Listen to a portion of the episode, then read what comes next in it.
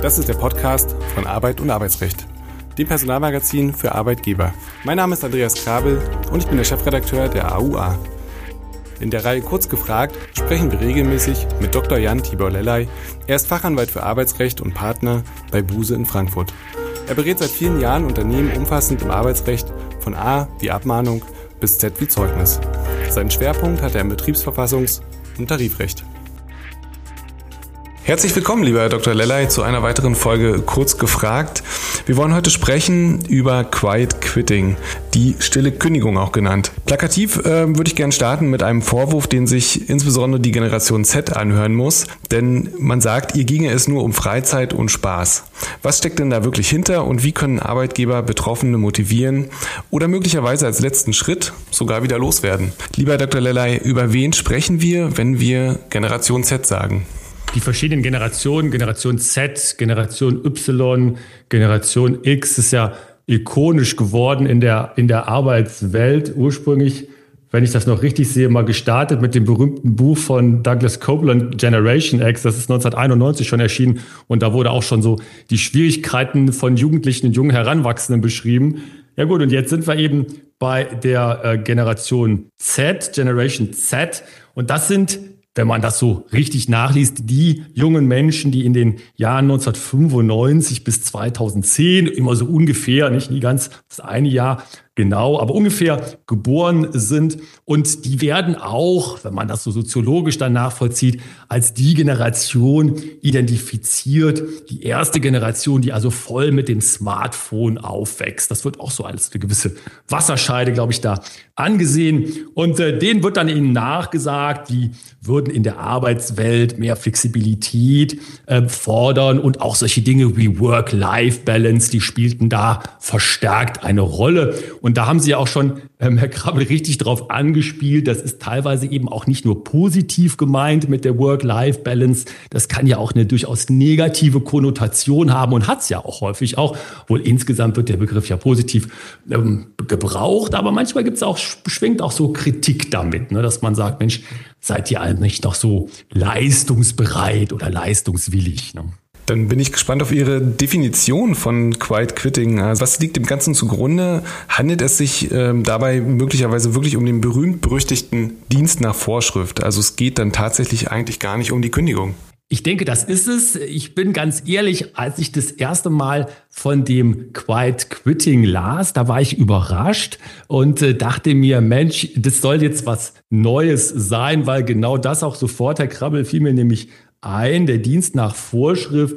Wir haben ja so einige von solchen Schlagworten in den letzten ähm, Monaten. Ich glaube, da hat auch so ein gewissen die Pandemie mit, mitgestimmt, äh, gehört. Da war ja auch die Rede von der Grand Resignation, nicht der großen Kündigung. Das ist jetzt so vielleicht ein bisschen was weniger, ist dann das Quiet Quitting. Ähm, aber insgesamt ist es wohl tatsächlich so, auch wenn man sich das Ganze einfach mal vor Augen führt, wie kann denn das in der Praxis sich auswirken? Dann ist da eine ganz große Schnittmenge oder Überlappung mit dem, was wir schon viele, viele Jahre und Jahrzehnte mit dem berühmten Dienst nach Vorschrift sich ähm, da zu Gemüte führen mussten. Und ich glaube, wenn man sich tatsächlich das in der Praxis anschaut, dann gibt es da nicht viele Unterschiede. Nicht? Das ist also letztendlich das, äh, was man gerade so tut, was noch notwendig ist, aber eben auch nicht mehr. Und dann ist das Ganze eben quiet, noch nicht richtig die Kündigung, sondern nur das Quiet Quitting. Und da ähm, werden wir zu zahlreichen Problemen rechtlicherseits gleich noch kommen. Zunächst würde ich aber gerne mal klären, was sind eigentlich die Ursachen für solches Verhalten? Es geht ja sicher weit über das typische Bore-out. Das ist auch so ein Begriff, der mir da in dem Zusammenhang sofort in den Kopf gekommen ist, hinaus und scheint eine ganze, eine ganz eigene Art von Bewegung zu sein. Ja, absolut. Äh, und das finde ich auch äh, super interessant. Das Bore-out ist, wenn ich das richtig beobachte, zurzeit äh, in der Personalpraxis doch was ganz anderes. Denn das sind ja typischerweise Leute, die sagen, ich will ja machen, ich will ja leisten, ich sitze ja hier und warte auf die Herausforderung und die kommt dann nicht häufig auch auf Verschulden von schlechter Führung. Und dann kommt es zu dem Bore-out. Nicht? Also die langweilen sich da, sind aber erstmal leistungsbereit. Erstmal ist es ja gar nichts Schlimmes, sondern da kann man ja als Unternehmen ganz schnell was dagegen tun. Und das ähm, Quiet Quitting, es kommt wohl auch aus den USA, deswegen ja auch dieses englische Vokabular, was benutzt wird. Und ähm, der Hintergrund ist da doch wohl ein anderer, nämlich der, dass da Menschen sagen, sie fühlen sich erstmal überfordert, gestresst, überlastet, unglücklich am Arbeitsplatz. Das heißt also nicht gelangweilt, sondern mit negativen Dingen da belastet erstmal, warten nicht auf Herausforderungen, sondern denken, die Herausforderungen sind schon viel zu viele und haben dann auch das Bedürfnis, sich auf andere Dinge konzentrieren zu wollen, außerhalb des Jobs und reagieren dann mit dem, was als Quiet Quitting beschrieben wird. Und ähm, da gibt's dann auch natürlich so eine gewisse ähm, Brücke, die man schlagen kann zu dem, was wir gesagt haben, Work-Life-Balance, nicht? Also die, die, Freizeit, die eine größere Rolle spielt und im Job macht man dann halt noch das, was notwendig ist. Aber auf keinen Fall sucht man noch neue Herausforderungen. Klingt so ein bisschen für mich auch nach ähm, Protestwelle, ohne wirklich Protest ja, in die Welt hinaus zu blasen. Warum wird dann eigentlich nicht wirklich gekündigt und gesagt, ich mache halt was anderes oder ähm, nehme ein Teilzeitmodell wahr? Sie haben es gerade schon richtig gesagt, Herr Krabbel, aus meiner Sicht absolut ist es ja die Frage, warum wird es dann ähm, so nicht getan? Und da ist es, denke ich, auch tatsächlich etwas, das hat damit zu tun, was man wirklich will. Und äh, wenn man nun konsequent wäre, und das kann man ja vielleicht sogar auch als Vorwurf verstehen, wenn man konsequent wäre und sagt, naja, ich will halt weniger arbeiten, ich will weniger im Job äh, machen oder der Job, den ich da habe, der passt mir nicht mehr, muss ich ja, und das darf ich jetzt mal so ganz krass auch formulieren, jede Arbeitnehmerin und jeder Arbeitnehmer in Deutschland fragen lassen, ja, warum bist du da noch dort, wo du bist? Nicht? Da gab's dann, kann es dann Gründe dafür geben, selbstverständlich, finanzielle Zwänge und so weiter und so weiter. Aber erstmal muss man ja die, die Frage stellen, denn bei uns in Deutschland gibt es ja Gott sei Dank keine Zwangsarbeit, also keine erzwungenen Arbeitsverhältnisse. Und genauso gut wären ja auch Teilzeitmodelle möglich, nicht? Also weniger zu arbeiten, dann auch mehr Freizeit zu haben, auch weniger Geld zu verdienen, selbstverständlich auch. Aber ich denke, das ist auch ein bisschen die Tragik und das Paradoxe des Quiet Quitting, denn das will man ja offensichtlich nicht. Und da könnte ich mir vorstellen, dass nicht ganz zu Unrecht auch so etwas äh, unlautere Motive dann in, unterstellt werden und vielleicht auch da sind, weil man sich ja dann tatsächlich fragen müsste, sind die Leute in dem Job noch richtig und warum ziehen sie nicht selber die Konsequenzen und gehen oder gehen zumindest in Teilzeit? Und jetzt juckt es vermutlich vielen in den Fingern und auch ich mache mal die Schublade auf. Das Ganze erinnert so ein bisschen an die parallele Problematik der Low Performance. Wo liegen denn da jetzt die konkreten Unterschiede? Ich denke, die Unterschiede sind erstmal theoretisch ganz einfach zu beschreiben und dann wie so häufig in der Praxis bei uns im Arbeitsrecht, im HR-Management, in der Praxis relativ schwierig zu erkennen. Die Übergänge sind nämlich sicherlich fließend. Das äh, Quiet Quitting, wenn man das jetzt mal so tatsächlich in eins setzt mit dem Dienst nach Vorschrift, der ist ja erstmal nicht verboten, sondern das ist vielleicht eine Motivationsfrage, wobei man eben auch, und das ist ja keine neue Erkenntnis sehen muss, auch bei dem Dienst nach Vorschrift ist es ja häufig so, dass damit nur etwas euphemistisch beschrieben wird, dass eben doch etwas weniger vielleicht schon getan wird, als an sich notwendig wäre zur Erfüllung der arbeitsvertraglichen Pflichten. Und wenn das weniger, weniger und weniger wird, dann kommen wir sehr schnell in den Bereich von Low Performing, von Schlechtleistung, also auch dann gegen den klaren Verstoß, in den klaren Verstoß von arbeitsvertraglichen Pflichten.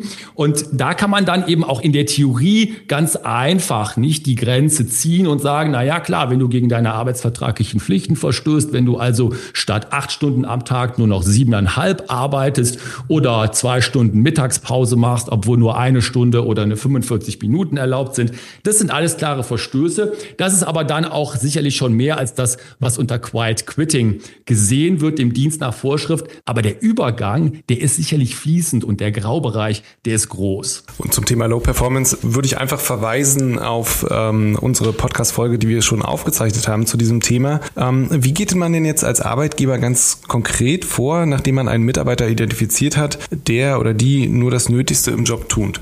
Ich bin ein großer Freund davon, das äh, wissen unsere Hörerinnen und Hörer ja höchstwahrscheinlich schon. Ich bin ein großer Freund davon, das erstmal als Herausforderung für das Personalmanagement zu begreifen und auch erstmal davon abzusehen, Schuldzuweisungen aus der Schublade zu ziehen. Das ist eine Frage von Personalführung, von Personalmanagement und damit ganz ähm, konkret benannt eine Frage von Motivation. Das heißt also, wenn etwas erkannt wird, ein solches Phänomen erkannt wird, dann muss man sich als Personalverantwortlicher, als Personalverantwortliche, als Personalleitung, als Unternehmen fragen, was läuft da bei uns falsch? Und dann stehen die üblichen Instrumentarien natürlich auch parat. Da gibt's Personalgespräche. Man versucht herauszufinden, was ist es denn hier ganz konkret in dem einzelnen Fall? Es gibt ja auch verschiedenste Gestaltungen. Gibt es da vielleicht auch persönliche Hintergründe? Also kurz zusammengefasst, was kann das Unternehmen tun mit Motivation,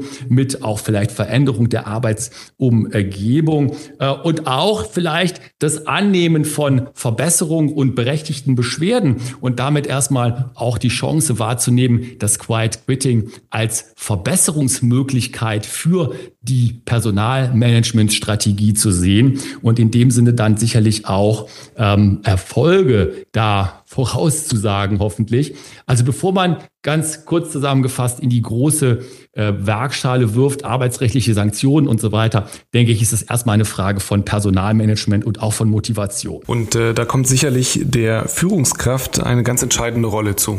Die Führungskraft hat die absolut entscheidende Rolle. Wie immer sind ja die Führungskräfte da ganz vorne dabei, an der Front sozusagen, denn die haben ja erstmal überhaupt den Kontakt zu den Leuten äh, und die haben da auch eine Doppelfunktion. Und zwar einmal ist es ja so, dass bei einem gut laufenden Arbeitsverhältnis, bei einer guten, gut gemanagten Arbeitsstruktur, bei einem gut gemanagten Team, bei kollegialem und kooperativen Zusammenarbeiten so etwas wie Qualität Quiet Quitting nach Möglichkeit gar nicht auftauchen sollte. Und wenn es dann auftaucht, dann müssen die Führungskräfte das erkennen und müssen auch die entsprechenden Strategien zur Verbesserung und zum Abstellen dieser Phänomene entwickeln bzw. umsetzen in Zusammenarbeit mit den Personalbereichen. Das heißt also, die Führungskräfte haben hier eine ganz herausragende Rolle, wie immer. Die müssen es erkennen und die müssen im Ergebnis das auch umsetzen. Also das dagegenhalten, umsetzen und das Problem mitlösen. Zusammen mit den Leuten kooperativ lösen, aber die Führungskräfte müssen es tun.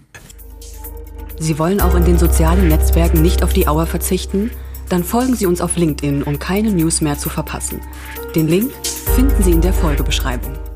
Ich will jetzt doch nochmal zurückkommen zur Low Performance. Ähm, wo liegt denn jetzt eigentlich die Grenze zur Minderleistung? Denn äh, die Frage, die sich viele stellen, möglicherweise möchte man ja doch rechtliche Maßnahmen ergreifen. Und ähm, diese rechtlichen Maßnahmen sind mir erst gegeben, wenn ich feststelle, dass jemand eine Minderleistung erbringt. Absolut richtig. Ein ganz schwieriges Feld, muss ich leider sagen, in der Theorie immer schnell erklärt. Man liest es dann auch wunderbar in den Lehrbüchern, was das Low Performing, die Minderleistung sein soll. Und wenn Sie das in der Praxis umsetzen sollen oder Praxis sehen, dann türmen sich die Schwierigkeiten auf. Also ganz einfach theoretisch beschrieben ist es ja so, dass die Minderleistung, und dazu gibt es ja auch Rechtsprechung, die wird festgestellt, wenn die Arbeitsleistung, also die arbeitsvertraglich geschuldete Leistung konstant unter äh, den Durchschnitt sinkt äh, und äh, damit also eine äh, klare Abweichung von dem vereinbarten Leistungsniveau vorliegt. Und an dieser total abstrakten und wenig hilfreichen Beschreibung haben unsere Hörerinnen und Hörer natürlich sofort erkannt, dass das in der Praxis ein Riesenproblem ist, das, das festzustellen. Aber leider lässt sich die Rechtsprechung da überhaupt nicht weiter weiter festnageln und bleibt bei diesen sehr, sehr abstrakten Feststellungen und sagt, naja, das müsst ihr halt im Einzelfall beurteilen. Es ist erfahrungsgemäß so, dass in Jobs, wo das Arbeitsergebnis quantifiziert werden kann, klassischerweise im Vertrieb, wir hatten das ja auch schon hier angesprochen im Podcast, da ist es einfacher, da kann man Kundenbesuche zählen, da kann man Kundenzufriedenheit messen. Es gibt aber ganz viele Bereiche, das ist nicht so einfach, zum Beispiel im Controlling oder im Marketing. Ähm, aber trotzdem werden die gleichen Maßstäbe angewandt.